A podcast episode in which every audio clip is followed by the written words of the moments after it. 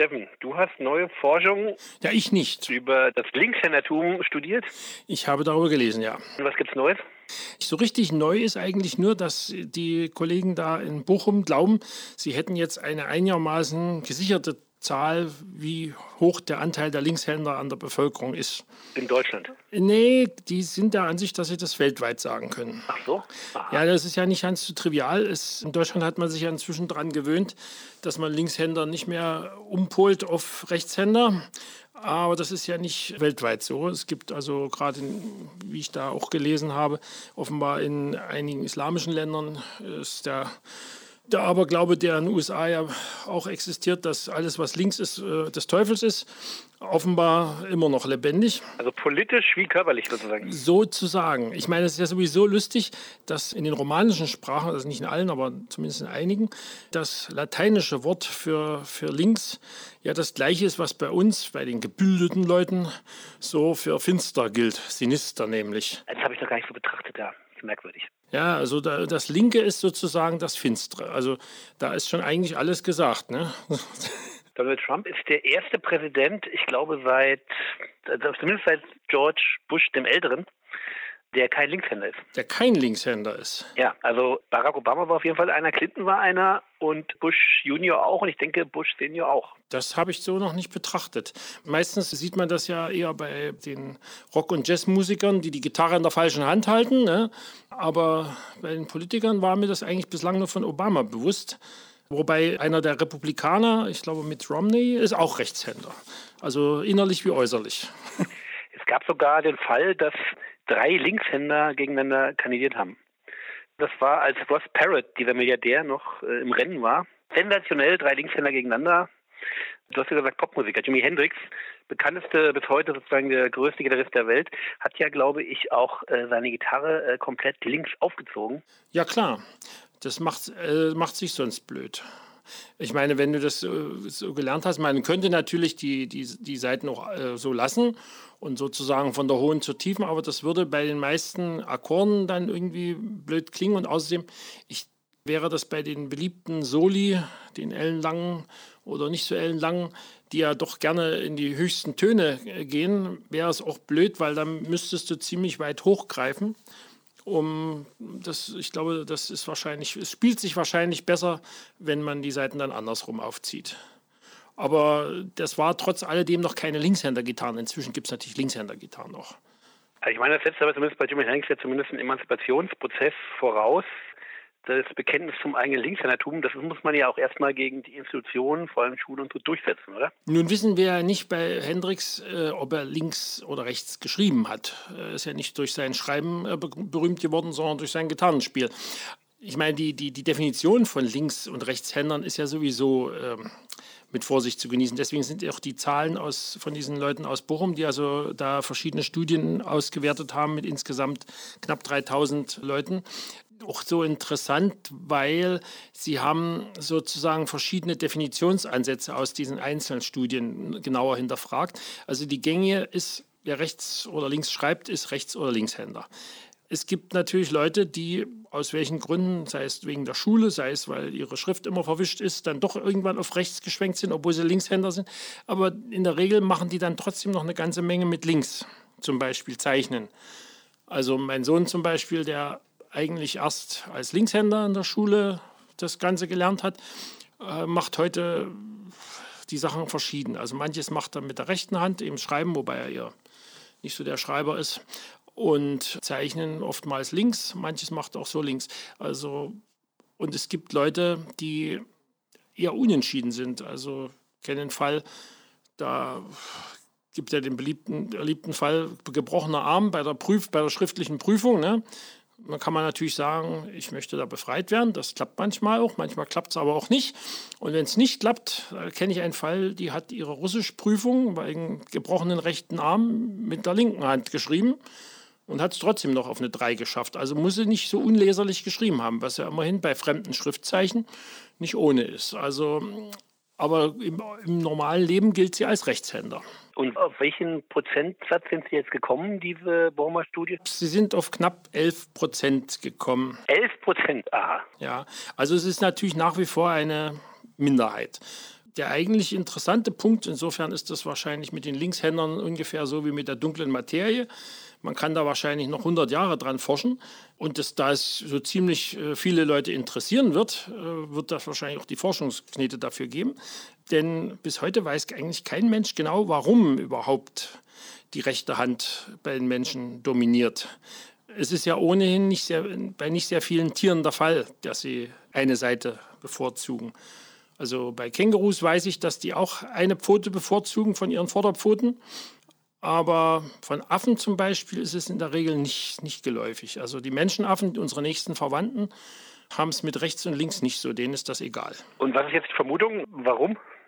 Vermutung gibt es da bestimmt, oder? Ja, ja, Vermutungen gibt es. Also die, da ja der, der Mensch gewissermaßen über Kreuz verschaltet ist, das heißt, alles, was an unseren Gliedmaßen links ist, wird von der rechten Seite des Gehirns aus gemacht, genauso mit den Augen. Das linke Auge geht in die rechte Hirnhälfte etc. Und rechts bei den meisten Menschen das Sprachzentrum ist, was ja ein wesentlicher Teil der Intelligenz ist, die uns von Menschenaffen unterscheidet und die also entsprechend ziemlich fette Ressourcen äh, schluckt. Aber wirklich gesichert ist das auch nicht, weil die, die Feinsteuerung der Hand ist ja nicht ganz, nicht ganz ohne. Also man merkt es ja, wenn man wirklich mal was extrem Fummeliges als Rechtshänder mit der linken Hand machen muss, weil man rechts gerade nicht rankommt.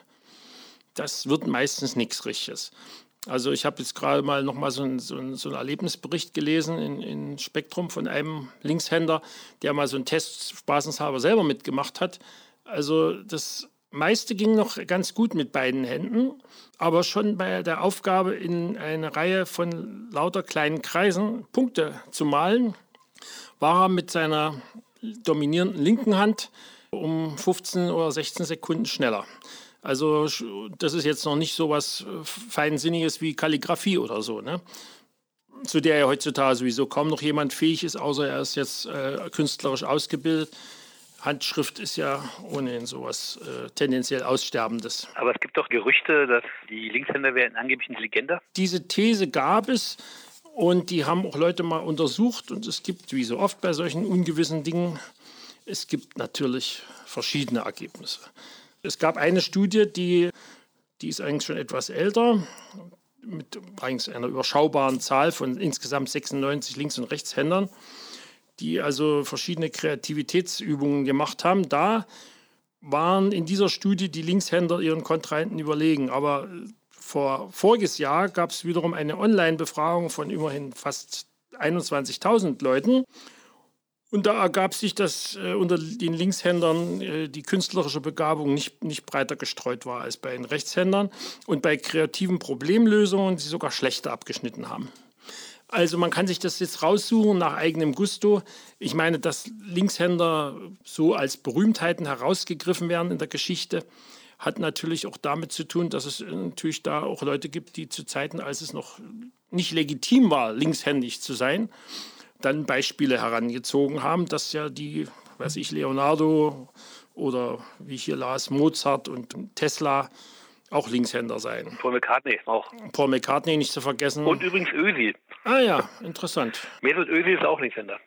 Ich weiß nicht, wie das jetzt mit seinen Füßen ist. Habe ich vergessen, aber naja. Das kommt noch dazu. Linkshänder sind nicht zwangsläufig auch Linksfüßer.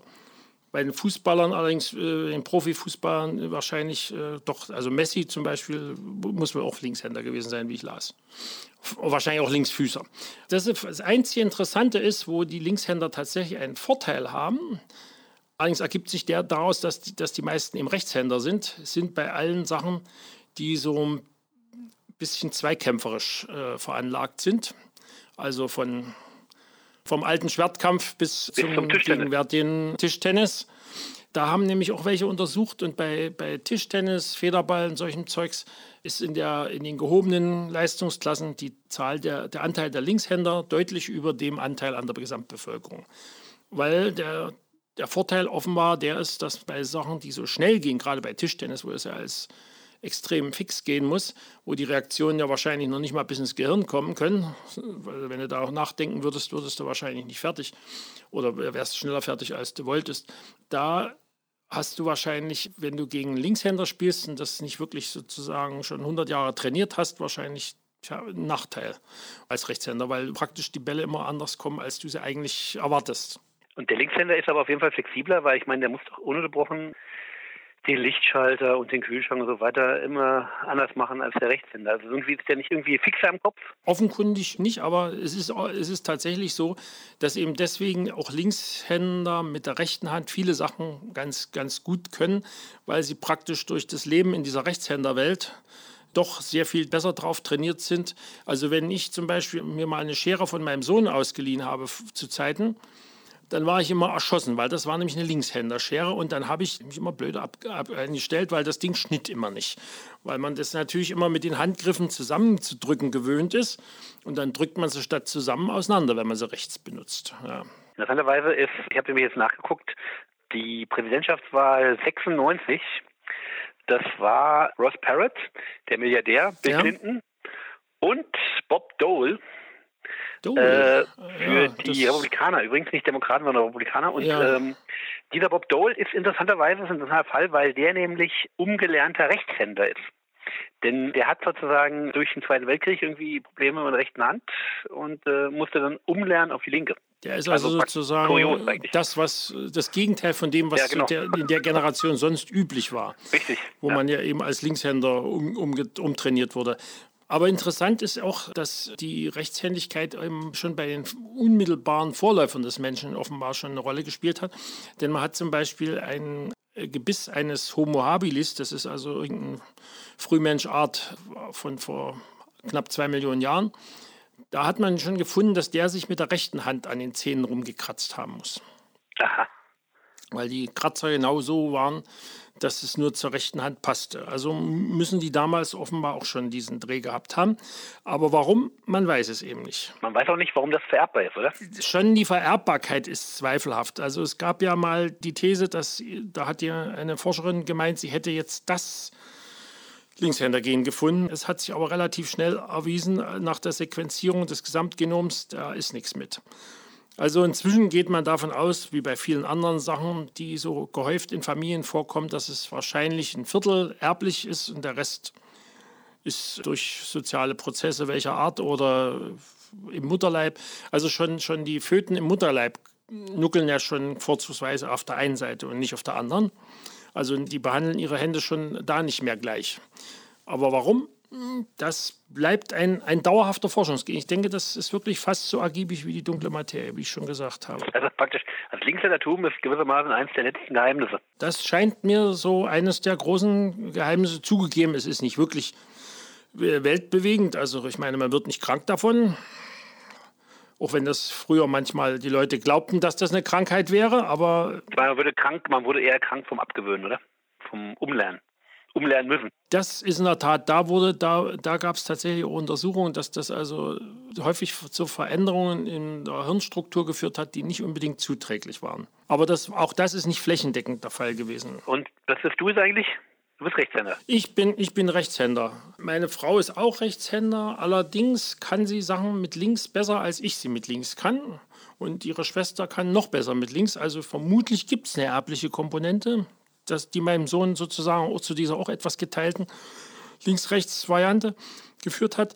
Aber es gibt interessanterweise offenbar wirklich Leute, die beidhändig sind, aber das ist offenbar verschwindend. Also da gibt es auch nur Schätzungen von etwa 2%. Aha. Also bei mir ist zum Beispiel so, dass ich verblüffenderweise, also ich bin auch Rechtshänder, aber ich esse praktisch, mein, halte mein Besteck wie Linkshänder. Das liegt vielleicht daran, dass du seinerzeit irgendwie nicht eingesehen hast, warum du mit Messer und Gabel essen sollst. Ja, das kann natürlich sein, das habe ich bis heute nicht verstanden. Denn das, das, äh, ja, das ist ja auch ein bisschen, also insbesondere wenn man dann so leicht essbare Sachen wie, wie möglicherweise Nudeln oder was mit Kartoffelbrei isst, fragt man sich wirklich, wozu braucht man das verdammte Messer? Und genau dieses Problem können wir das nächste Mal diskutieren. Wozu braucht man das verdammte Messer? Wozu braucht man das verdammte Messer? Das ist eine gute Frage, ja. Okay. okay. Gut. Vielen Dank. Tschüss, dann erstmal. Okay, mach's gut.